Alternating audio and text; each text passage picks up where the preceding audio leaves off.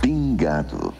Amigo do Pingado, mais um episódio da cobertura da Eurocopa sendo gravado ao vivo na Twitch e com mais um belo grupo de especialistas. Esse grupo inédito, hein? Esse grupo nunca esteve junto. Afinal, é mata-mata e os grupos começam a se encontrar.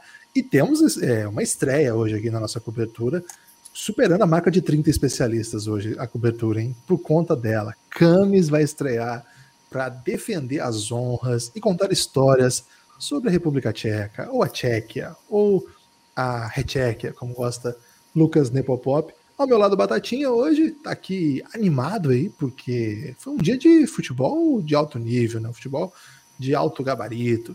Doug, o especialista belga, né? O último belga de Mogi Guaçu, hein? Quem diria que haveria um belga em Mogi Guaçu em 2021? Mas sim, existe. O Coelhoso, o Brabo, com o símbolo do Corinthians, consegue estar tá triste duplamente hoje, porque suas duas equipes decepcionaram, né? E se ele torcer para o Hamilton, três. Então, só tristeza hoje aí. E ele, Dave Moura, olha, um dia difícil também para Dave Moura, hein? Um dia muito complicado para Dave Moura. Eu vou, começar, eu vou começar pelo único que tem motivos assim de estar tá feliz com tranquilidade aqui, que é o Doug. Doug, tudo tranquilo. É, a Bélgica sofreu, mas também convenhamos, né? Porque tem que sofrer mesmo para passar um time difícil como Portugal. Mas não chegou a ser drama a vitória, né? O que, que você achou? Boa noite a todos. Eu acho que foi um pouquinho dramático, sim, mas porque a Bélgica não soube aproveitar os contra-ataques. Houve possibilidades, trabalharam direitinho, mas na hora de dar o último passe, talvez tenha sido o lado físico. A gente vai falar mais sobre isso, mas eu acho que o lado físico apertou bastante para a Bélgica hoje. É a impressão que eu tive. Ô, Batatinha, é, hoje foi um dia que a gente estava na expectativa por conta desse jogo das quatro, Portugal e Bélgica, mas mais cedo a Tchequia, a República Tcheca ou Retchequia, né? Dependendo de como você preferir, a Campos vai trazer a sua, sua preferência, vai analisar com, com cuidado essa questão aí. É, acabou bagunçando um pouco, né? Porque acabou virando um assunto do dia. Quando tem uma zebra, não é bem uma zebra, mas assim, as odds, a gente falou sobre isso aqui no preview, tava meio bem, bem grande vantagem para a Holanda, então é uma, um tropeço aí para a ótima expectativa holandesa, não vou usar ótima geração, porque para ser ótima tem que fazer alguma coisa. E, cara, foi um jogo sem sobressaltos, né? Embora tenha tido aquele lance do Malen com o jogo 0 a 0 dali em diante, desde a expulsão do Delict, acabou o jogo, né? Assim, a, a Tchequia foi lá, fez os gols e eventualmente poderia ter feito mais se estivesse naqueles jogos de bom, precisamos tirar a saldo aqui. Dava para ter virado isso aí até 3, 4, porque a Holanda sentiu demais, assim. É... Cara, que dia, hein, Banatinha? Gostei hoje. Boa noite, amigos, especialistas e todo mundo que está acompanhando o Pingado. Então, assim, foi um dia interessante, né? E um dia interessante por conta dos duelos dos ajustes, assim, se quem gosta dessa parte mais do jogo, dos ajustes táticos para anular as seleções. O que a Tcheca fez para contra a Holanda hoje, no meio-campo, foi sensacional. Porque aquilo ali foi o que, além da expulsão do Elite, eu acho que aquilo ali primorosamente foi o que ganhou a partida. Então a Tcheca hoje jogou bem e jogou sabendo o que queria fazer. E do, no outro confronto, eu vi até no Twitter uma boa definição, que o Fernando Santos provou o Fernando Santismo. Então, então hoje foi o, a Bélgica jogou diferente esperando Portugal e eu vou dizer mais. A Bélgica sem a bola lembrou muito o jogo contra o Brasil. A tática a tática lusófona assim, contra a lusofonia deu certo. Então foi um jogo que lembrou muito aquela partida contra o Brasil, contra o Brasil de 2018, que ela esperava mais um contra-ataque, se defendeu bem, não deu brechas, deixou o outro time chutar e passou de fase. A Bélgica, vitória importante, e agora tem um longo caminho, porque a, a próxima fase é contra a Itália, né? Ô Coelhoso, o Batatinha falou que o jogo lembrou o jogo do Brasil, e eu quero saber, o Cássio pegava aquela bola? O Cássio pegava, Gibas. Você trouxe um ponto fundamental. Tava Júlio César no gol, tinha que estar o Cássio, né? Okay. Faltou um, um, se tivesse Courtois no gol de, de, de, Portugal, Portugal passava de fase. Porque Eu achei foi um gol estranho também. Embora na primeira imagem um gol bonito, mas quando mostra de novo, ela faz a curva mesmo, mas ela vai no meio, velho. Se ele tivesse ali 5 centímetros a mais, ele pegava aquela bola. A curva, assim, foi um golaço, assim, foi um, um, chute. O cara foi muito feliz na curva que o chute fez, foi um tirambaço e tal. O Portugal não conseguiu dar. Talvez só o chute do Guerreiro foi tão bem executado, executado com esse por Portugal, a falta do Cristiano Ronaldo também durante o jogo todo. Mas se ele tivesse ali uns 5 centímetros a mais de dedo, ele pegava essa bola. É, começamos aí já com lembranças, atiçando o chat. Um abraço aí para todo mundo que já chegou, né? O Elderson que queria ver o Dave, fiz isso aí por ele. O Garen do Belgradão tá na área. Armarião da bola, né? O Brabo, Guga Angelese, Chico Freire, Bonezinho, grande Bonezinho. O Bonezinho, eu não sei se imagino que seja uma homenagem ao Matt Bonner. Em 2013, mais ou menos, saiu uma manchete no site da, da NBA que o Matt Bonner era o único é, jogador da NBA que, que, tinha uma playlist no seu. Não acho que não era Spotify na época, era outra coisa, sei lá. Mas era uma playlist hipster. E aí divulgou-se de fato ele gostava só de bandas indie, de indie rock, assim. Então, Matt Bonner representado aqui. Ao contrário da NBA, né? Que é mais hip hop, né? Os jogadores têm já uma cultura muito ligada aí ao rap, etc. Fica essa informação aí que eu acho que o Dave precisa começar com essa informação para falar aí da sua Holanda, né, David? A gente estava muito na expectativa de ter você aqui até o final. Era, era o que o, o Brasil queria, mas você foi botado para mamar, né? E ainda tá mudo, né? Ele, se, ele mesmo se mutou para não ser, poder ser ouvido. É, o silêncio diz mais do que muita coisa aí, né? Ensurdecedor. É, não, fui posto para mamar não tem muito o que fazer. E, e, a gente cantou meio que a pedra, né? Aqui nos outros episódios. O, o Frank de Boer, em algum momento, ele ia estragar tudo e fazer a Holanda perder o jogo. Porque foi basicamente o que ele fez. Ele mudou, ele resolveu mudar o esquema no jogo de mata-mata. Ele não entrou com, com o Weghorst hoje, que tava. A gente sempre falava muito sobre como o, o Malen criava, o, até o, o, Batatinha falou, né? como que o Malen era o jogador da Euro que mais criava chances. Tipo, ele mandava assistências para chances criar, para chances reais de gol.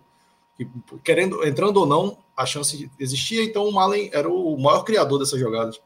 E basicamente o, o, o De Boer tirou o ponto de referência desse ataque da Holanda. Tirou cara da, que ficava parado fazendo pivô lá na frente e que dava liberdade tanto para o próprio Malen como também para o Memphis e basicamente bagunçou o time. Assim, a Holanda até fez um bom primeiro tempo, assim, criou muitas chances, teve chance, e o próprio Malen perdeu um gol inacreditável. Né? A gente pode comentar mais sobre isso. Um, um erro de, sei lá, um jogador que está começando a carreira, acontece, um jogo mais pesado, mas no segundo tempo o, Delite fez aquele favorzão de meter um, botar a mão na bola naquela situação e, e ali já estava azedando, né? A, a República Tcheca já estava um pouco melhor naquele momento mas a partir dali virou tragédia. A Holanda não conseguiu mais jogar, a Holanda não teve muita. Tirando um, um quase pênalti, assim, que eu, eu não daria também, com a bola bate na mão do zagueiro da, da Tchequia. É, a Holanda não criou mais nada assim durante o jogo. Foi uma tragédia anunciada. É, eu acho que essa tragédia estava anunciada quando a gente soube que era, seria a Camis que estaria aqui hoje, não o Pi. Né, porque o Pi, de fato, tem feito um bom trabalho na defesa da República Tcheca, mas a parceria dele com a Camis aí nessa cobertura certamente é, deixou a Holanda na parede, né, num dia como hoje. Camis, deixei você por último porque você é a presença mais aguardada aqui há muito tempo, muito difícil conseguir liberação aí para ela aparecer aqui. Os nossos agentes, né, o, do Café Belgrado e os agentes da Camis, muitas cláusulas, muitas cláusulas, mas finalmente conseguimos trazê-la aqui é, Camis, tudo bem? Feliz aí com a vitória da República Tcheca? Ou Tchequia? Ou Retchequia? Você pode escolher como, inclusive, você pode nos educar qual é a maneira certa de, de falar o país. E o seguinte, uma, uma, informação importante aqui, a sua estante foi elogiada já.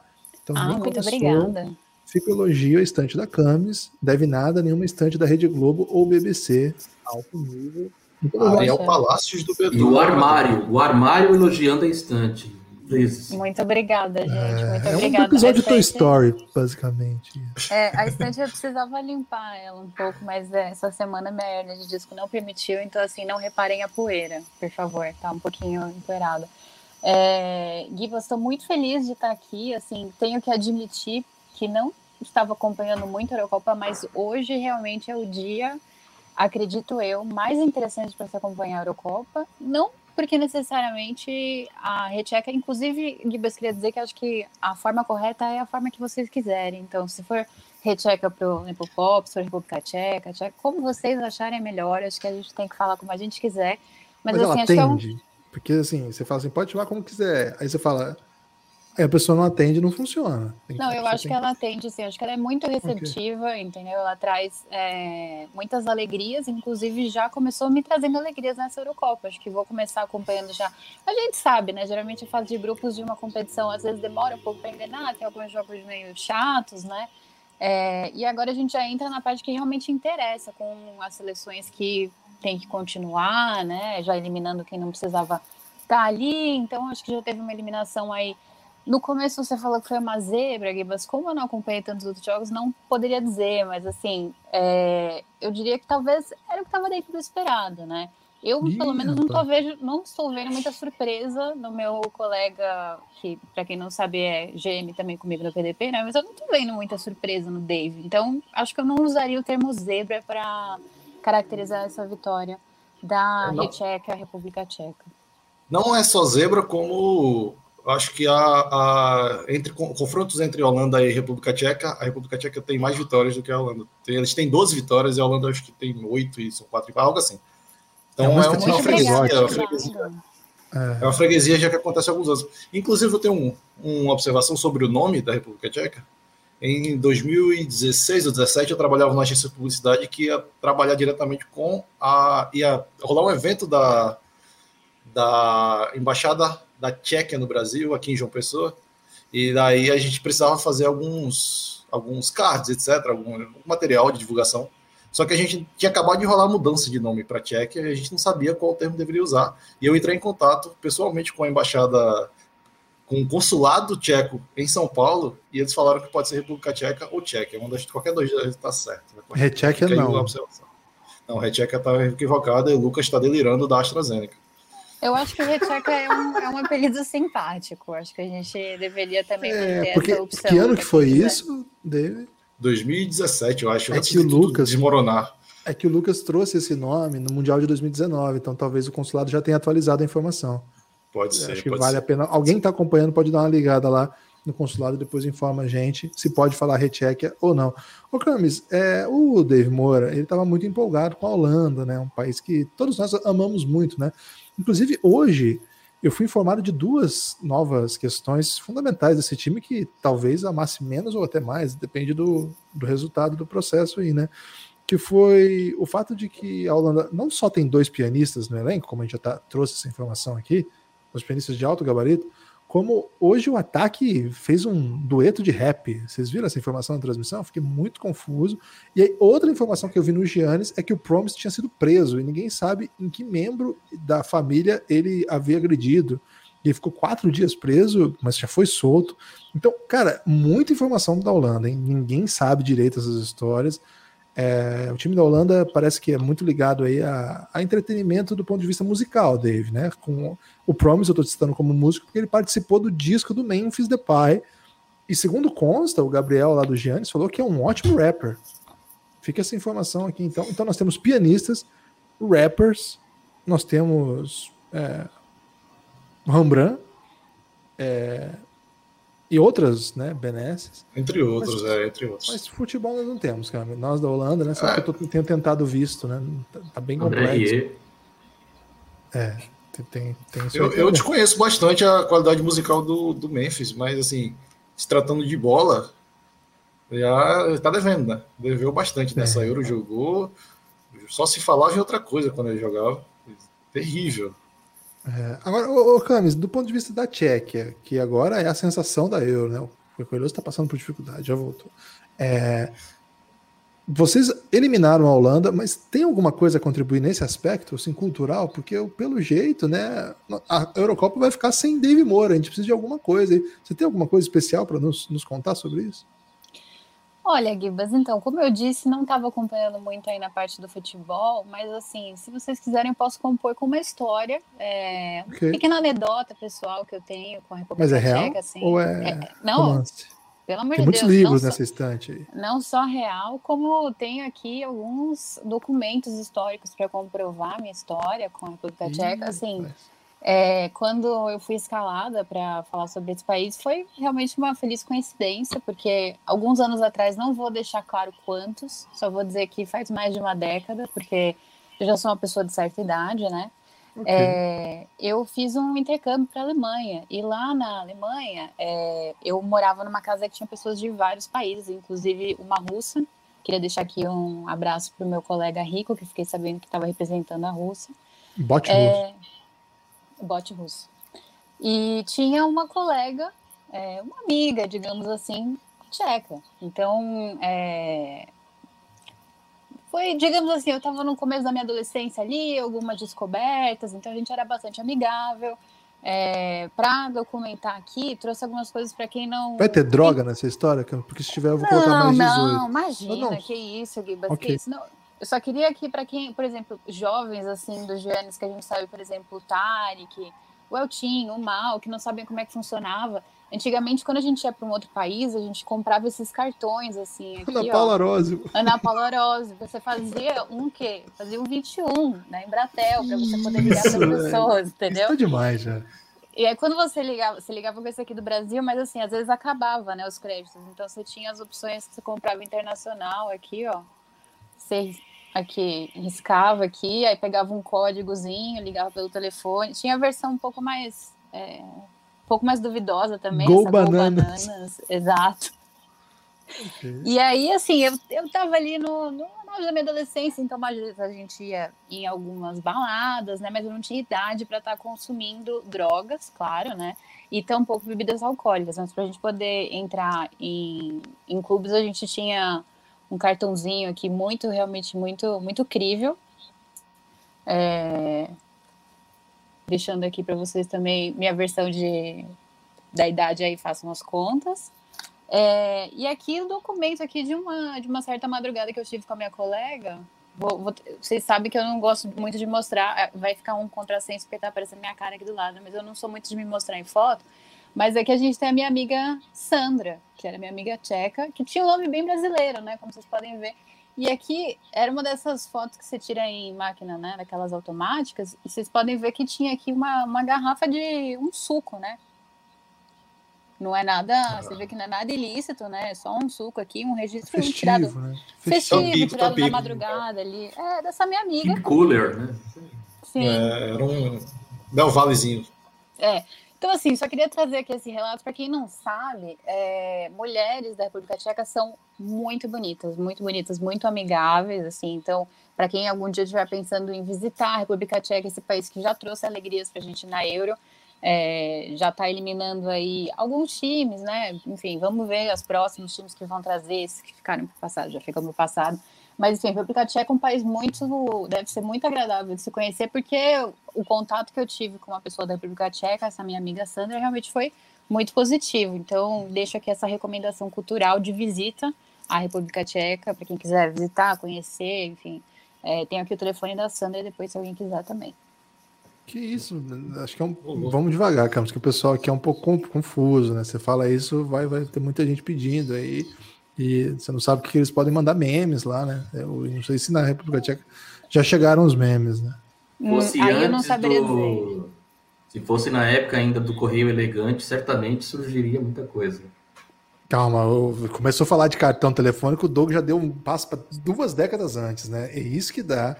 Você reunir. Esse... Hoje nós reunimos terceira idade aqui e a Camis, né? Tirando, tirando a Camis, só e... tem terceira idade aqui hoje. E Imagina a Sandra em Praga uma hora dessa, indo dormir já, esse horário já tá perto da hora de dormir, e a orelha pegando fogo, porque estão falando dela no Brasil, imagina, live nossa, na imagina.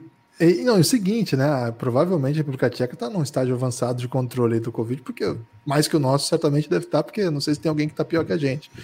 E deve estar tá muito festiva, porque hoje é festa na República Tcheca. Não sei se, como, que tipo de festa é permitido a essa altura aí da, da pandemia lá, né? Se me permite a informação, Bibas, a República Tcheca possui o maior consumo per capita de cerveja no mundo. Eu acho então, que hoje deve estar tá ampliando a liderança. Uma hora dessa, alguns né? segundos não a mais. Tem, é, não tem garçom parado. É, eles têm também uma, uma bebida que é bem típica, a gente tomava bastante, que a Sandra tinha um carregamento. Suco, né? Suco. Suco com, é, tem um nome Isso. específico, é, chama Berrerovka. Era muito bom. Deixo aqui tem também essa suco, recomendação. Nome de, nome de. Mas, mas só complementando, suco, né? complementando o Doug, a cerveja Pilsen se chama assim por conta do rio Pilsen, que é da Tchequia. Então, é um rio de cerveja?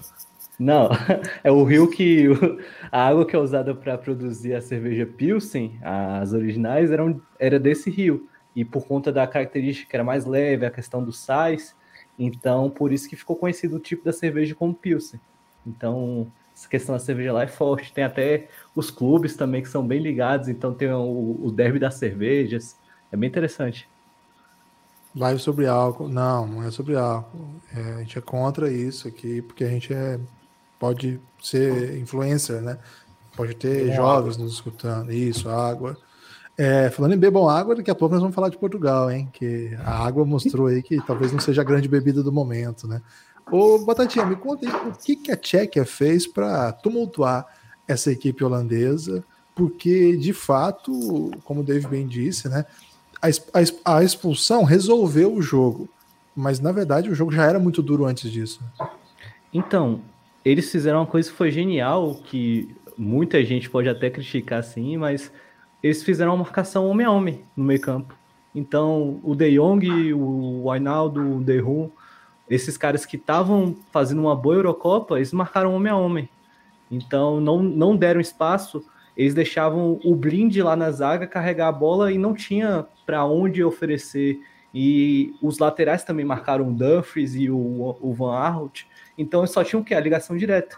E aí a Holanda sofreu conta disso, porque como o De Boer achou que a Macedônia do Norte era um grande teste e resolveu colocar o, o Malen de titular, ele tirou o Weghorst, que seria o cara para segurar a defesa.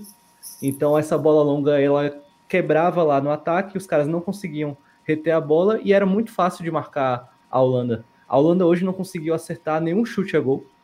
Então, além da chance perdida, ela não conseguiu sequer assustar assim com algum chute no alvo.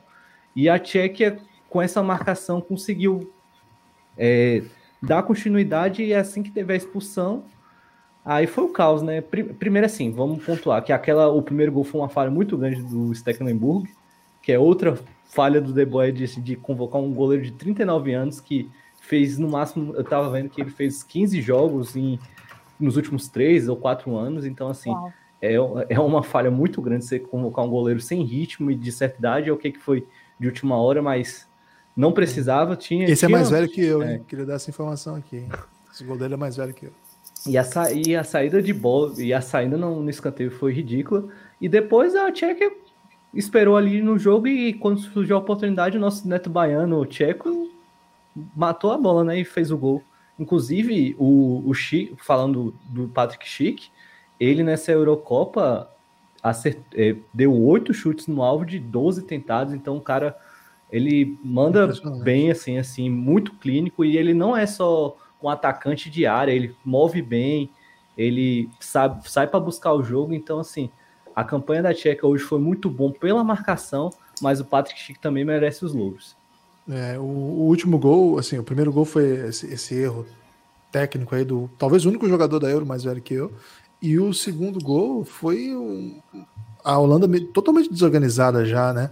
Então, assim, se você olhar só pelos gols, parecem ocasionais, de fato. Né? Não são gols, assim, uhum. de grandes tramas. Hoje eu tava vendo os gols daquela República Tcheca, que na época não era Tcheca ainda, não, era República Tcheca ainda, contra aquela Holanda do Frank de Boer, do Edgar David, Seedorf, é, lá de, da, daquela 2004. Né? É, e é impressionante, os gols são de tramas, né? Tramas mesmo, né? Toque, toque, toque. E jogadas individuais, etc. Hoje não, né? Hoje foi assim, um cruzamento na área que o goleiro cata a borboleta e uma, é, é até uma trama de, de contra-ataque, assim, não é nem contra-ataque aquilo, né? É uma, uma bola que é. espirra, a zaga tá desmontada e uma situação de 2 contra 1 um, até com muito espaço, né? O cara toca para trás com todo o espaço do mundo para concluir. Mas os gols não contam a história do jogo, né? Na verdade, a, a República Tcheca de fato se colocou no jogo mesmo, foi? Sim, ela, ela se impôs e assim, e também falando, só falando um pouco também do De Boer, é um, um, outra crítica que é, ok, o, a Holanda fico, jogava com três zagueiros, um zagueiro foi expulso.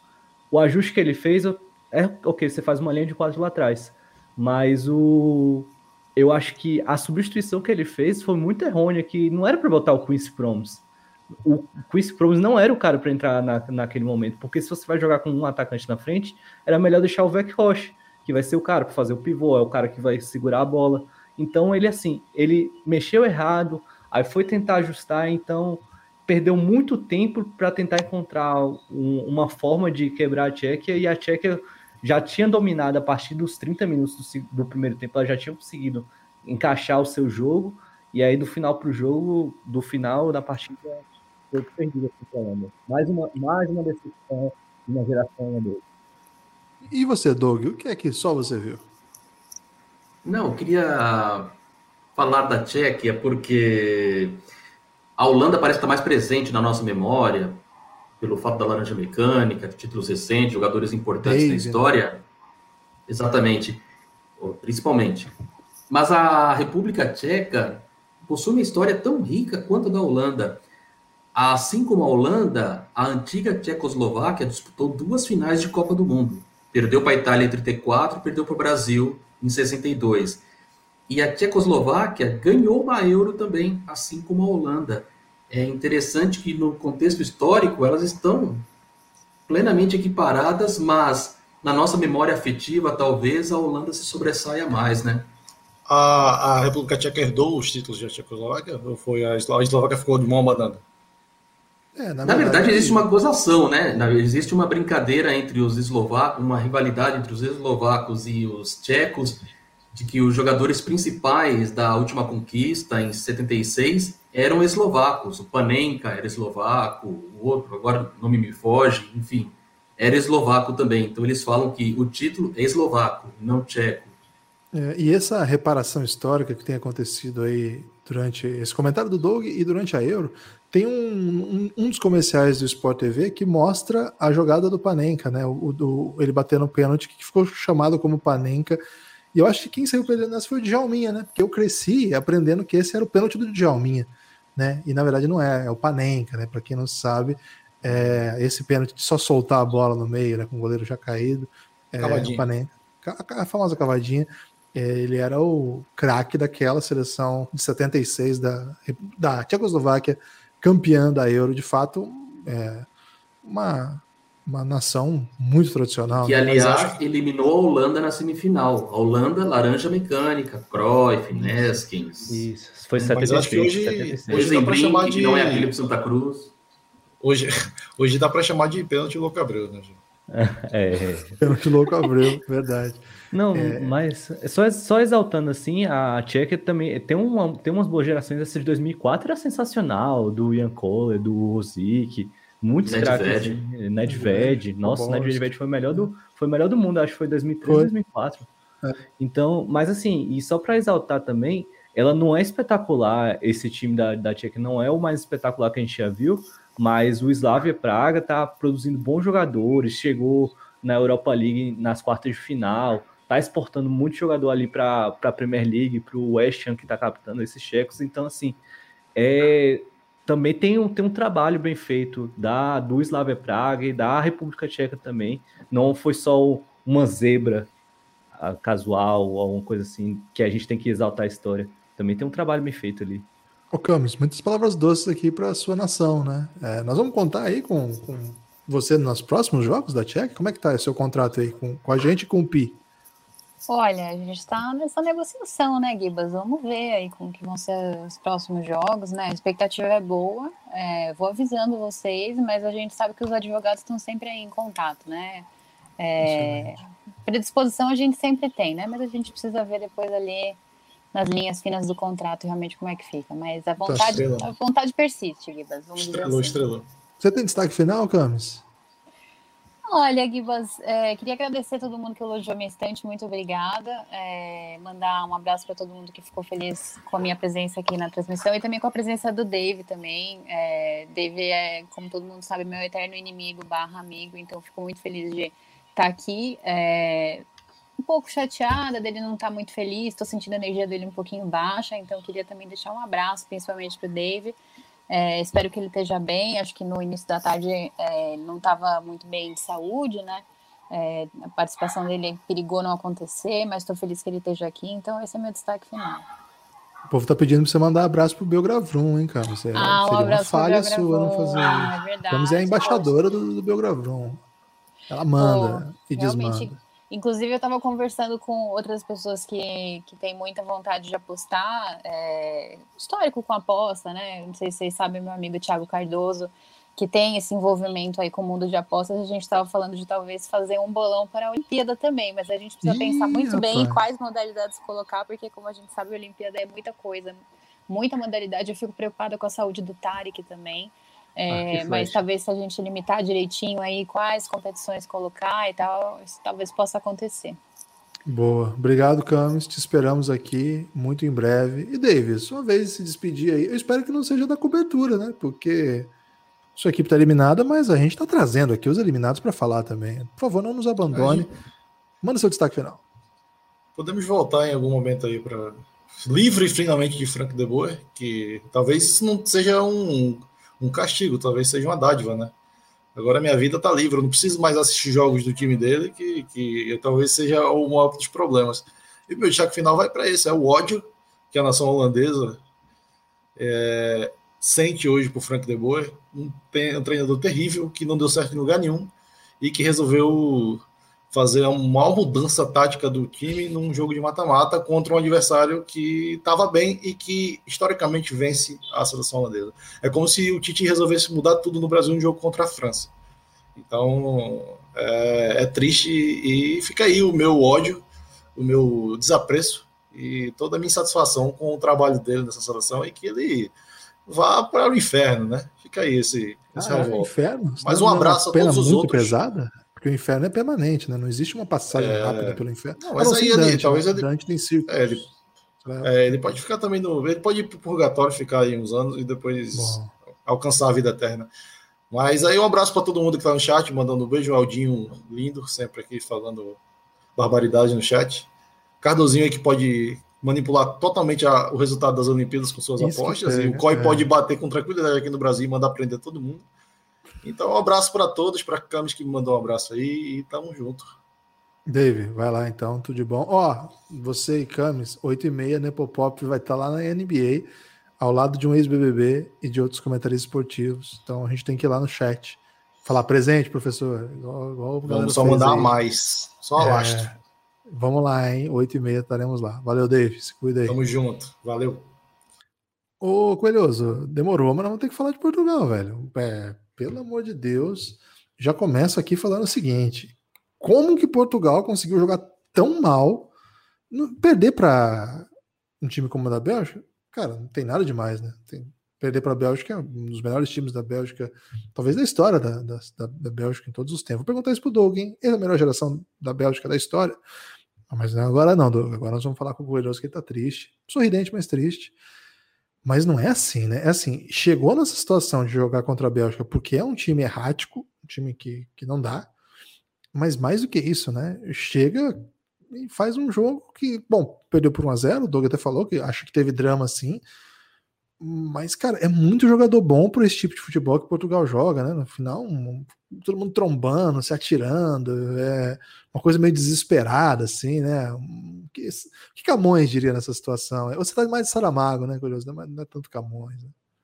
Perfeito, Gibas. E Saramago disse que do que adianta falar de motivos, porque às vezes basta um só, às vezes nem juntando todos. Então, acho que não tem que achar culpados, mas a gente tem vários culpados, né? É... Eu achei que foi o melhor jogo da seleção, na verdade, dentro da, da, da Eurocopa. Eu acho que foi a melhor escalação inicial. É, quando a gente vê o assim em termos de volume, a questão de quem vai vai olhar as estatísticas depois vai falar, pô, por que, que Portugal perdeu, né? Porque se você olha assim, Portugal teve as melhores estatísticas é, é, de passe de bola, de desarme, de chances de gol.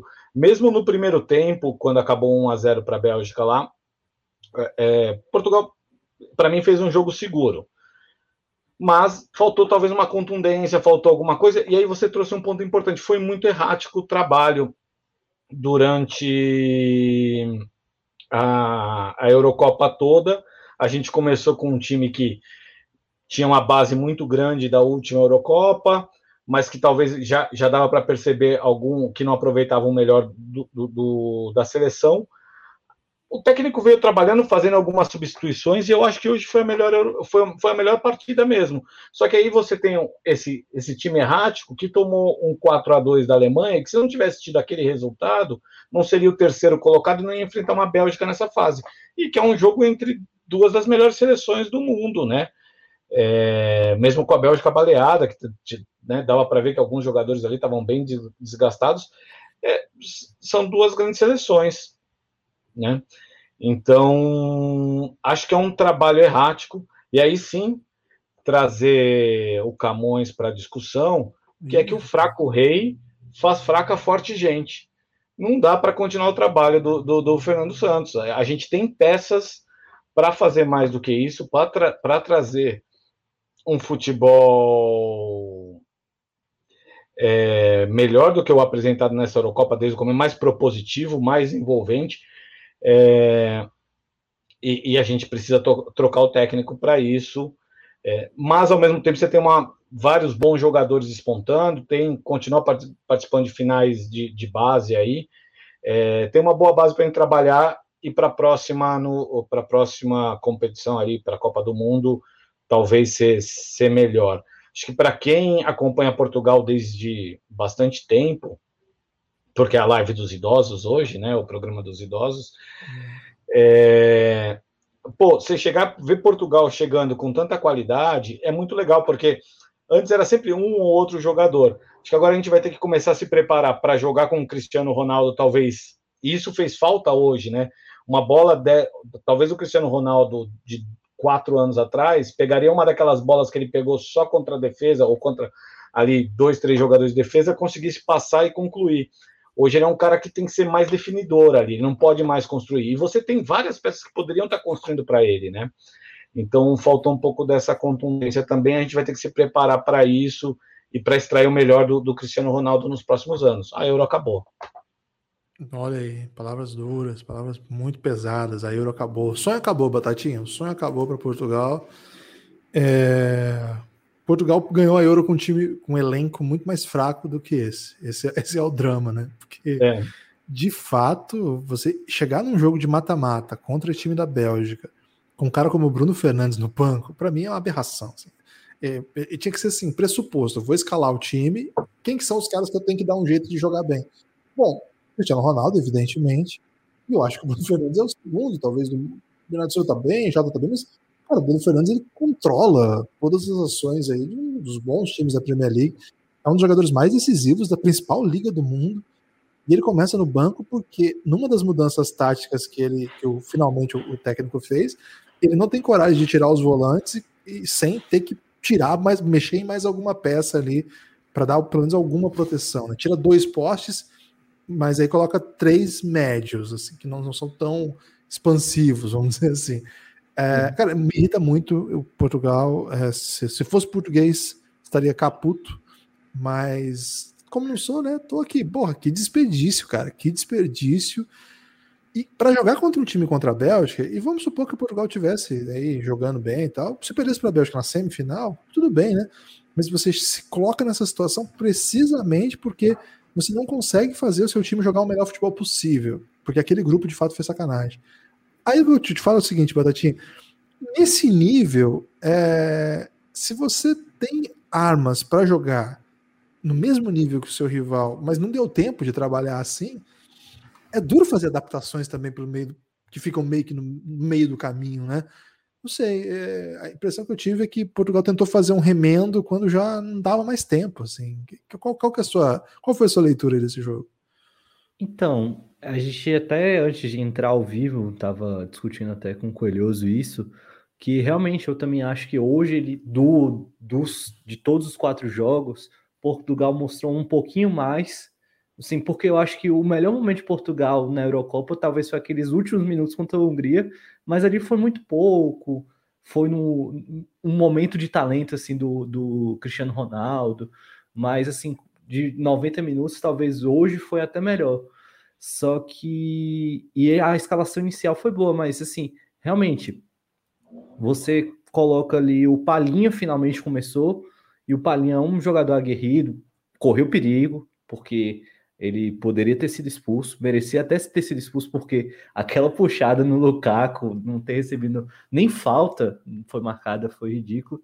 Mas, assim, uma coisa que me irrita muito é por que, que o João Moutinho ainda é, é, era um titular, era um homem de confiança dele? Você tem, você tem alternativas ali. Bruno Fernandes, ele consegue fazer esse trabalho. Bruno Fernandes, hoje, quando ele entra, ele não entra para ficar espetado junto com o Cristiano Ronaldo, ele entra para buscar a bola. Ele não hum. fez uma boa Eurocopa, mas ele, ele é um cara que ele gosta de chamar o jogo, ele gosta de, de decidir, ele é, um, ele é um cara vocal. Ele finaliza o tempo todo. Finaliza. E assim, e, e talvez essa o, a composição de Portugal que ele tentou fazer no final foi o correto, mas o momento muito errado. Porque ele bota o João Félix. João Félix não completou nem 45 minutos direito nessa Euro. E João Félix é um cara que dribla, é um cara que tem o, a, o jogo individual, o Jota não foi bem, então assim, poderia ter colocado o João Félix. Um jogador que fez uma boa temporada na Inglaterra, mas machucou e não conseguiu estar na Euro, que poderia ser diferença, era o Pedro Neto, do Wolverhampton. Então, assim, foi um, foi um nesse sentido. Mas ainda assim, é, colocou o André Silva só também faltando uns 15 a 20 minutos do jogo, que é outro cara que foi bem no, no Frankfurt, ele consegue fazer ali, é, dar mobilidade também no ataque. Então, assim, as alterações que Portugal fez foram todas no momento é, incorreto. Então, é, aquele final do jogo foi bem acelerado, mas era um Portugal que não sabia para onde atirar. Então, eles tentavam toda hora chutar de fora, chutar de fora, chutar de fora, pega ali, chuta, pega ali, chuta. E o, do outro lado, a Bélgica está com a defesa bem postada. É um goleiro que é o Courtois, que, lembrando, é um goleiro que é, é muito bom, ele é alto, ele tem bons reflexos. Uma partida bem parecida que foi contra o Brasil, ele fez 10 defesas naquela partida difíceis. Então, assim, chutar de fora era a alternativa que eles estavam encontrando, mas não era a melhor alternativa, não era o melhor. Então, Portugal, ele não teve esse coletivo, não conseguiu ter esse coletivo, não conseguiu ter um espírito de grupo e muito menos é, extrair os talentos de cada um. É, eu acho que o Fernando Santos vai cair não só pela péssima Euro, mas é porque não, não é, no futebol de seleções hoje você tem muito pouco tempo para treinar os jogadores. Então você tem que ter, ou você tem que ter um plano bem definido, uma organização bem definida e seguir ali até o final, ou saber fazer as alterações táticas para ter o maior talento disponível. E ele ficou com a mesma ideia de 2016 que falhou e assim que ele tentou ajustar não deu certo, não deu certo, uhum. assim. Mesmo o Renato Sanches, que foi de novo um, bom jogador em campo, é, não foi suficiente. O Cristiano Ronaldo não conseguiu desmarcar, igual o Cleo já falou. Hoje foi assim, foi até uma boa partida assim de Portugal, mas é muito longe do que eles podem alcançar. O teste de Portugal não é esse, não vai ser nos próximos 10 anos, porque a geração deles é muito boa. E uma coisa que me impressiona também é porque, falando assim do histórico de Portugal, além da geração de jogadores, é uma geração fantástica de técnicos. Então, você não conseguir ter um técnico capaz dessa escola portuguesa de extrair o melhor talento me chama muita atenção. Verdade. Então... Ótimo ponto. Uma coisa que, que eu pensei, inclusive, sobre isso que você falou, Batatinha, foi o seguinte: quero ouvir do Doug também, Doug, sobre esse jogo. É... Antes de falar da Bélgica, hein? Você sabe qual é a pergunta sua para a Bélgica. É... Se... Talvez o maior erro, então, já que é para ser assim, tenha sido até abrir mão daquele time ultra mecânico, porque de qualquer maneira você travaria o jogo ali e sei lá o que acontecer. Agora, você muda o jogo, mas não consegue fazer com que o time jogue melhor, não, não o suficiente. E assim, você muda tão radicalmente que você começa Euro, com os dois volantes, né? Volantão mesmo, raiz, né? O Danilo e o William. E hoje você começa com três que não são desses estilos. Assim, um espaço muito curto de tempo para mudar absolutamente tudo, né? Porque para mim isso é, esse é, é isso o futebol, né? Como que você organiza por onde a bola vai passar ali. É uma mudança tão radical para um jogo tão grande que até surpreende que o time tenha conseguido jogar, né? Mas eu sempre falo também, né? Quando você tá com o placar atrás, o outro time quer se cuidar também, fica mais fácil, você tem mais espaço mesmo. A Bélgica não queria mais correr risco por conta disso também. Então, aí eu dava para vir buscar a bola no meio campo, você tinha um espaço para trabalhar. É, o ruim do técnico pressionado é que muitas vezes ele faz as mudanças que não condizem com o que ele acredita no futebol, de futebol. E aí ele fica meio que no meio do caminho, assim. É, eu acho que foi um pouco o que aconteceu. Ele não ficou nem o super retranca, certamente não ficou super retranca, porque tirou os dois super postes dele, mas também não fez um time fluido, né? Ficou com o Moutinho até o final. Trouxe o Renato, que eu acho que foi uma grande novidade, trouxe o Palinha, que era um desejo aí. Mas, assim, é um desejo da torcida portuguesa, mas um jogador absolutamente não testado, né? Não é um jogador que que está acostumado com os grandes palcos do, do futebol internacional, não é jogador de final de Champions League, etc. Como o time tem, o time tem jogadores melhores que isso. Ô, Doug, me incomodou demais Portugal hoje. Nada contra a sua Bélgica, tá ok? Não, lembrou muito o que o Murici fez na final do Mundial Santos e Barcelona. Ele entrou com três zagueiros contra o Barcelona que olhou e riu. 4 a 0 Nunca testou, nunca treinou, vai, Resolve, meu camarada. Foi a mesma coisa que ele deve ter falado para o Palhinha. Palhinha, hoje é o jogo da sua vida. Vai lá. Imagina. Se consagra. É. Se consagra.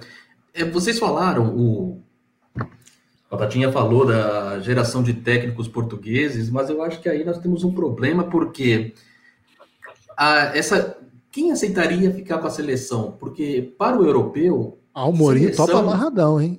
É um futebol. o Mourinho topa é futebol de é, assim, não é que é segundo nível, mas não é a prioridade do técnico de ponta europeu, né? Isso é notório.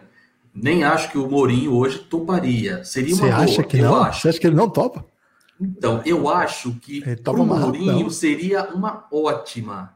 E você falou isso antes da live começar, Batatinha, e eu concordo com seus motivos, porque ele montaria o elenco, não viria um jogador que ele não gosta, sabe? Ele formaria a própria panela, o jeitão dele de jogar, treinaria no máximo três, quatro vezes por ano, quer dizer, seria ótimo para ele, mas eu não sei se o ego dele permitiria ele rebaixar-se ao futebol de seleções. Ele tá na Roma, velho.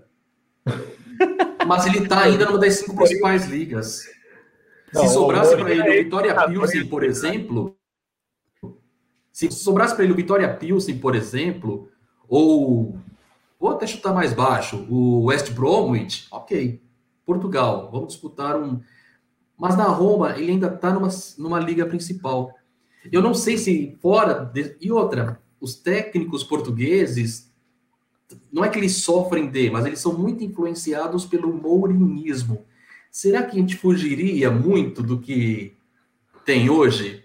E... O Fernando Santos. Eu só vejo um nome assim para a seleção portuguesa, talvez o Carlos Queiroz, que me parece ter uma ideia um pouco mais avançada do que o próprio Fernando Santos. Ih, Mas Jorge será que Jesus, ele aceitaria? Jorge Jesus topa amarradão. Caraca. O Jorge Jesus toparia a seleção portuguesa. Esse eu acho que aceitaria. Eu acho que o, eu acho que o Mourinho toparia nessa situação, porque vamos dizer assim, um ano para assumir, para ele jogar a Copa do Mundo com essa grande equipe, falar ganhar a Copa do Mundo, é, é o roteiro Imagina, perfeito. É. é o roteiro perfeito para ele. Um país e outra, eu tenho mais uma dúvida. O grande paradoxo lusitano. Para mim, essa é a maior geração portuguesa longe, fácil. Longe. Será que o Cristiano Ronaldo não atrapalha? Que Será isso? que não seria não. melhor desabrochar todo mundo sem a sombra do Cristiano Ronaldo? Ah, eu não compro essa. Sem não. a obrigação de passar a bola para ele, sem a obrigação de você prestar reverência justas ao Cristiano Ronaldo. Talvez na hora, se você não tem um Cristiano Ronaldo que você pode confiar na hora aguda de joga a bola no Cristiano Ronaldo, você não trabalharia melhor a equipe de uma forma coletiva para se virar sem ele? Será eu acho que, que sem o Ronaldo, Ronaldo vai prejudicar? Eu acho que sem o Ronaldo, a gente tava falando da Hungria hoje aqui. É isso que aconteceu. Porque ele, Não, ele não, carregou não, esse- Eu tô lançando a discussão, eu não tô concordando Não. com essa tese. Tô tentando jogar uma bola para cima e ver o que vocês acham. Eu acho que Cristiano Ronaldo ele tem toda essa marra, mas ele no vestiário e dentro de campo ele é um líder muito grande que potencializa os meninos. Eu acho que ele ainda está numa fase que ele é uma referência técnica e de experiência vocal e, e, assim ele para mim ele não atrapalha até porque é, se for pegar assim o cara o, quem é o reserva dele hoje é o André Silva e o que estaria na sucessão é o Fábio Silva do Wolverhampton. E eu não vejo na posição deles ainda o tanto o Fábio Silva, que é muito jovem, tem 18 ou 19 anos, quanto o André Silva está mais preparado. Mas assim, eu não vejo que ele está atrapalhando. Até mais porque o Portugal tem muito. A geração é bem distribuída, tem muito. Os pontas são muito bons, o- os médios, a defesa também. Então, assim, é uma geração portuguesa que tá bem completa e eu acho que o Cristiano Ronaldo não atrapalha. Eu acho que o que atrapalha é realmente a falta de um cara para dar um norte, é um falta, a falta de um plano. É, até um, eu acho que assim, até Portugal, talvez um treinador, eu não, eu agora eu não lembro quem é um treinador sub-21, mas talvez algum, algum treinador ali interno que a gente não conheça possa assumir eventualmente. Eles, eles, eles, têm um, eles conhecem essa geração. Portugal tá, Portugal, se não me engano, foi campeã sub-17 a, da Euro há uns 4 ou 5 anos atrás. Então, pois é, chegou na final agora, perdeu assim por, por um erro besta. Então, assim, são caras que já conhecem esses jogadores e não seria difícil de adaptar com as estrelas. E em Portugal não me parece também o tipo de equipe que, ah, esse é o time do Bruno Fernandes, é, equipa, esse é o time do Bruno Fernandes, ou esse é o time do Bernardo Silva, ou esse é o time do Diogo Jota. Eles não, não são esse tipo de jogadores que são muito personalistas e são muito egocêntricos. Nem o próprio Cristiano Ronaldo, eu acho. Mas vocês entenderam a provocação, né? Mas o, você sabe assim, que durante o jogo, em algum momento, não, não na linha de que o Cristiano Ronaldo atrapalha e que a gente deveria abrir mão dele, mas eu acho que, e aí é, é a questão do técnico, né? É, é, e, gente, pô, Jorge Jesus, pelo amor de Deus, né? A gente não tá falando do Brasileirão. E o, e o Mourinho é um ex-treinador em atividade, né? Meu O que Deus. poderia funcionar do Mourinho, talvez, é que a gente estava até conversando também, né, o Batatinha, antes da, da live, é que hoje talvez você não vai conseguir fazer um trabalho na seleção, porque se encontra pouco, porque esses jogadores estão espalhados, e você quer um cara, tipo, mais motivacional, e aí você pode trazer o Scolari, que os portugueses adorariam ter lá o, Ah, Você tá de sacanagem. Você, quer o, Não, você não, quer o Mourinho, mas quer o isso. Scolari? Não, não, não, não tô defendendo isso, mas você vai trazer um técnico motivador ali, porque o Mourinho hoje não vai, não tem feito trabalhos, né? Mas a parte do Mas Ronaldo ele é é que brabo. Talvez- Pô, o Talvez- documentário lá do Tottenham me vendeu o Mourinho, velho. Tô fechadão com ele, velho. talvez para uma competição de tiro curto. E o do Ronaldo, mas eu entendo o ponto do Doug, que assim, você não pode ter o Ronaldo armando talvez a situação tão longe da área. Hoje ele é um jogador para estar na área, para usar o poder de finalização dele, né? De, de controle corporal que ele tem, que ele mostrou, de, de saber finalizar, ele tem que estar mais lá. E nesse jogo aqui, no segundo tempo, ali no começo, quando ele não tinha talvez peças, a gente, ainda estava recheado de volante. O Bernardo hoje não fez um jogo tão legal. É, ele saindo muito da área, pegando ali nas pontas e tentando partir em diagonal e perdendo uma dividida, é, ou não conseguindo é, fazer uma tabela, porque também talvez a pessoa que está lá na, na que estava ali para receber esse toque, seja o Jota, seja o Bernardo, não conseguia fazer essa tabela com ele. Acho que o Cristiano consegue fazer essa parede melhor. Então, acho que tem que ter um técnico que, quer, que queira fazer um trabalho e construa um modelo também para a gente poder aproveitar sim o Cristiano pelos próximos dois, quatro anos. Eu não vejo ele saindo, sim, na Copa do Mundo com certeza. Eu acho que ele vai pelo menos até a próxima Euro, porque é um atleta que gosta de estar no palco e se cuida. Mas a gente vai ter que saber aproveitar melhor ele, porque se quiser usar o Cristiano Ronaldo como usava é, antes dessa geração, a gente talvez não esteja aproveitando o melhor de cada um. É, E aí meu- entra meu- o técnico. O meu nome é Rubem Amorim. O homem tá botando todo mundo pra mamar em Portugal, campeão invicto pelo Sporting e tá no hype, né? Ele é o próximo português da vez aí, hein? Anotem esse nome É. aí. Ele fez Tá um bem ótimo trabalho. Ele tá bem cotado. Nome É. assim forte, forte. Daqui a pouco tá na Premier League, acho que não vai topar também não. Ô Doug, e essa Bélgica aí, hein? Exatamente. Se tiver um time de Premier League ou de Bundesliga atrás dele, não vai querer a seleção de Portugal, né? Me fala aí, Doug, é a melhor Bélgica da história? Não, é. É a melhor Bélgica da história, até porque esse é um time melhor que 18? Você... É a mesma. É, é, apesar de que você tem é, é, você tem você tem até evolução. Agora é uma geração que vai envelhecer e nós estamos falando de um país menor um país que vai ter menos chance. Eu não sei como é que eles estão trabalhando com as gerações que vêm eu não estou acompanhando os campeonatos menores europeus né? tem, tem. Enfim. Tem, tem jogadores bons assim não é, eu inclusive tem até um texto só para complementar um texto hoje no The Athletic que é bem interessante, depois eu posso ver como eu consigo divulgar, que fala sobre uhum. uma coisa bem curiosa, que era o, o embate de Bélgica e Portugal, que são duas nações de população muito pequena e que a partir dos anos 2000 construíram assim uma das melhores gerações possíveis e o que que eles fizeram para equilibrar, porque se for pegar tipo 98, é, Portugal não, é, não era bem cotado ainda, mesmo que já tinha Figo, e alguns assim, e Bélgica não, não chegou nem a classificar. Então, é, é, bem interessante ele falando assim de como a Bélgica mudou a mentalidade. Ele falou que a Bélgica eles tinham uma mentalidade muito na base de formar vencedores, de ganhar as equi é, de ganhar os campeonatos. E que a mudança que eles fizeram foi não, vamos botar os meninos para aprender a jogar bola. Não vamos botar essa mentalidade de ter que ganhar a competição. Vamos colocar para desenvolver o estilo de jogo deles. E isso que foi o que mudou a geração belga. É, impressionante. O, o Doug, você não acha que o Witzel deveria jogar preso?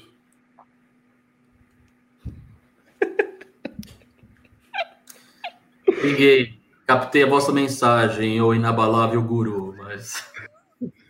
É um bom time, né? É um bom time, acho que podia dar liberdade aí pro time. Não, foi, foi muito bom. A gente tava, tava faltando algo assim nesse, ah, episódio tá. de hoje. Tava faltando, você mandou muito bem.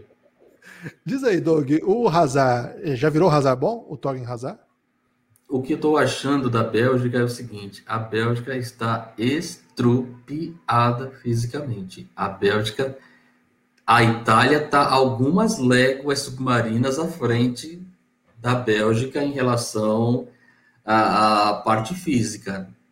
Ou a Bélgica dá um jeito de garantir o resultado até metade do segundo tempo, porque se for, por exemplo, para prorrogação, não vai aguentar a Itália.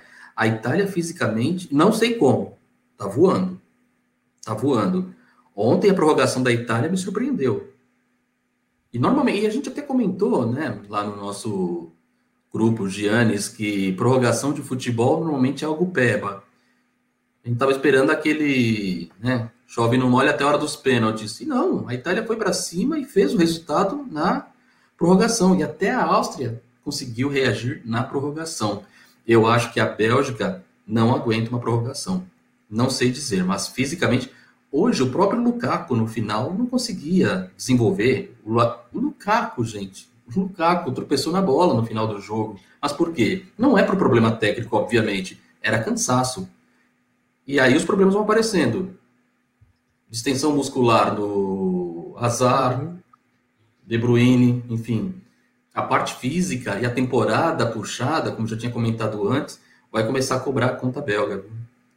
É, você, você, gostou da Bélgica, Batatinha? Ou foi mais um jogo assim que a Bélgica venceu, mas assim, venceu? É, o, o, Pereira até trouxe antes que a, o Martins gosta dessa retranca.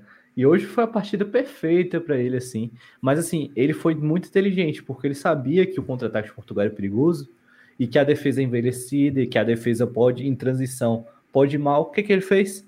Os três lá, lá na defesa, plantados. O Tillemans e o Witzel mal saíam também. Eles, eles, eles faziam transição, mas eles acompanhavam muito de perto. E quem ficava indo e voltando toda hora era o Torgan Hazard e o, e o Menier. Eles foram muito bem hoje, porque eles estavam acompanhando, não, eles iam e voltavam toda hora. E, e, e aí também foi a alteração que eles também fizeram, foi De Bruyne ficava mais centralizado, o Lukaku que voltava também pela, pela ponta direita e o Hazard também. Então hoje a Bélgica ela jogou muito segura assim atrás. E assim, uma partida, a partida hoje que foi espetacular foi de um cara que eu não acreditava que era o, o joelho de cristal, o Vermaelen, que passou muito tempo né? machucado. Né? E ele marcou o Cristiano Ronaldo assim, com ímpeto, não deixou o homem fazer as suas ações espetaculares, e ele foi assim, fundamental para essa vitória. Ele e eu acho que também o Tillemans, que também ajudou ali muito a conter o, o time, foram muito bem. É, foi realmente o Vermaelen para mim foi a melhor partida dele. Dominou o Cristiano Ronaldo no primeiro tempo. Primeiro tempo, foi. o Cristiano Ronaldo não trabalhou justamente por conta do Vermaelen. Concordo. Então, Mas é interessante ver que mesmo assim, quando a Bélgica sobe, como as linhas da Bélgica são muito altas, você vê o trio, é. Van der Weireld e o Vermaelen quase na entrada da área, os três chegando. Incrível. É, é... Por que também? Porque o Martinez, apesar dessa predileção dele pelo futebol mais reativo, é um cara que já passou, por exemplo, por Premier League, né?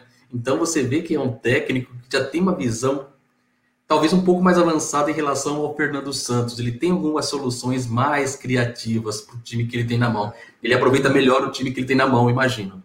Eu acho que a única coisa que eu critico hoje da Bélgica, talvez, assim, se for para criticar, eu colocaria o em vez quando o De Bruyne saiu que ele coloca o Mertens, que é um jogador muito bom, eu teria colocado o Carrasco, porque o Carrasco, é, quando ele entra, ele faz um caos assim, ele erra uma bola, mas ele é um cara que puxa o contra-ataque. Intenso, muito e, intenso. E, e, ele talvez conseguiria fazer o 2 a 0 assim. Mas é, eu concordo com o Doug que o, a Bélgica ela vem talvez como não a favorita contra essa Itália, porque a questão física hoje deixou preocupado. Não sabemos como é que vai ser De Bruyne, não sabemos como é que vai ser a situação de Hazard também, que sentiu. Então, assim, é, a, Ita a Itália tem peças para mudar ao longo da. que foi o que a prorrogação ontem, é, quando você coloca o Locatelli, o Pessina, o Belotti, foi uma mudança bem significativa. E a Bélgica confiável são esses 11, e assim, mais uns três no máximo mas a, a intensidade física que, que um, uma partida dessa exige, a concentração mental também, porque você tem, se você entra com um plano de defender Portugal, por exemplo, hoje, você tem que estar tá focado ali toda hora. Isso afeta não só a questão, ele a, a questão mental vai afetar no físico também. Se você comete um erro, acabou o esquema ali e aí começa a fazer igual Portugal, que é chutar de longe, chutar de longe. Então a Bélgica, ela vai chegar para essa partida, eu acho que bem mais machucada. Então, foi uma grande partida. A geração belga correspondeu às expectativas. Diria que foi, hoje foi até um pouquinho além, porque foi muito bem aplicada. Mas para umas quartas de final, eu, eu ficaria um pouco mais temeroso, principalmente porque ela também depende também um pouco do, da partida física do Lukaku, né? Porque o cara é espetacular. Ele ele faz o pivô, ele corre, ele ajuda na marcação. Hoje ele não fez gol, mas ele também fez uma partidaça. O Lukaku, o Lukaku hoje é um dos dois melhores atacantes do mundo, assim. Ele, ele e o Lewandowski, eu acho que quando a gente discutiu aquela questão da prateleira, é o Lewandowski que eu acho que, que é acima, mas o Lukaku vem acompanhando assim bem de perto e é um cara espetacular.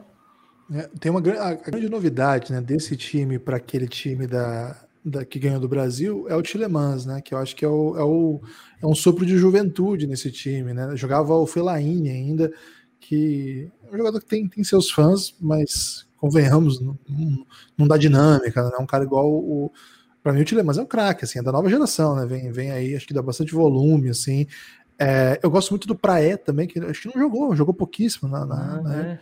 E é um cara que muito volume também, né? Que acho que se tá faltando gás, tem uns caras aí que não são exatamente craques, mas acho que podem contribuir para isso que o Doug tá falando, né? Se tá faltando perna para esse time, é, de fato é um time que vai precisar se proteger muito mais contra a Itália. Não tenho ideia por que caminho eles irão. Nós vamos falar disso, né? Vai ter a prévia. Ô Coelhazão, manda aí seu destaque final. É, Portugal tá fora, meu amigo. Portugal tá fora. Nós vamos ter que te trazer aqui para falar de coisas belas e sujas, mas não mais da nossa seleção portuguesa. Qual é o seu destaque final? Você já citou já Saramago e Camões, hein? Tem que vir o Fernando e... Pessoa agora. Pô, Gibas, não estava preparado para Fernando Pessoa, não. É. Eu estava preparado para trazer novamente nosso amigo Saramago. Pode ser, é. tá, tá liberado. Disse que há esperanças que é loucura ter, pois eu digo-te que não fossem essas, essas, já eu teria desistido da vida. Então, esperança de que vamos demitir o técnico, vamos fazer um bom trabalho e aproveitar essa grande geração portuguesa para, para fazer boas campanhas. E no mais, Guiba, só queria agradecer pelo convite aí para participar dessa cobertura da Euro, poder dividir poder dividir espaço com, com, com o pessoal dos grandes aqui, esses, essas pessoas maravilhosas que abrilhantam muito aí o nosso essa cobertura da Eurocopa. Te esperamos aqui, hein? Isso aí não é uma despedida, não. Em breve você está de volta aí. Doug, Bom. vamos revê-lo aqui nessa semana já, né? Porque Bélgica e Itália, deixa eu até. Sexta. É sexta? Então, sexta estaremos aqui já para falar desse jogaço aí, que vai ser bom demais. Qual é o seu destaque final? Happy Hour de sexta-feira. É... Peças técnicas a Bélgica tem mais. Mas se esses caras não descansarem, não puserem o um pezinho no gelo até sexta, acho que a Itália leva. Ih, rapaz, já tá tirando, né? Jogando favoritismo pro outro lado. Desculpa, Gibas, mas o Luxemburgo já ensinou pijama training. pijama training. É isso. É, é, Luxemburgo ensinou que ah, o medo de perder tira a vontade de ganhar. Já que eu não fiz citação nenhuma, né? Faço a citação do grande Burgo, vírgula, Lux. O Luxemburgo sempre falou assim que quando eu treinava o Real Madrid, eu tirei o Ronaldo e o Zidane, e o Zidane falou, mister, não faça isso. Eles perderam o nosso respeito. Isso ele sempre diz também, grande Luxemburgo. Batatinha, seu destaque final aí desse domingo de futebol. Hoje foi o grande dia do fast food, né? Que o, a batata frita e a Coca-Cola superaram a água do Cristiano Ronaldo e acabaram com a, com a Eurocopa aí. E assim, o destaque final acho que vai para um. Os embates que estão se desenhando para as estão bem interessantes, então a gente vai ver duas seleções favoritas a ser campeão, Itália e Bélgica, e duas seleções que são as queridas do torneio até agora, né? Que é a nossa Retchequia e a Dinamarca, né? Então vai ser duro de escolher o favorito desses confrontos. Então, bem empolgado para esse happy hour na sexta-feira com muita ousadia. É isso. Então Boa. estaremos aqui na sexta, mas também estaremos aqui amanhã para falar da, da rodada. E, e, amanhã nós vamos falar também dos jogos do dia seguinte. Então, quem não quem está aqui já confirma aí amanhã, depois da rodada, 18h45, provavelmente abrimos aqui para continuar nossos trabalhos aqui e na terça também. E depois acho que é só sexta que retoma mesmo, né? Sexta, sábado. Uhum. E, e, acho que domingo não vai ter jogo, eu não sei, não vou falar agora sem saber, não. Deve ter sim. Então é isso. É, muito obrigado a todo mundo que nos ouviu. É, espalhe por aí que você ouve o Pingado e vem para Twitch. Twitch é o lugar onde a gente está gravando diariamente episódios sobre a Eurocopa. Valeu, forte abraço e até a próxima. Pingado.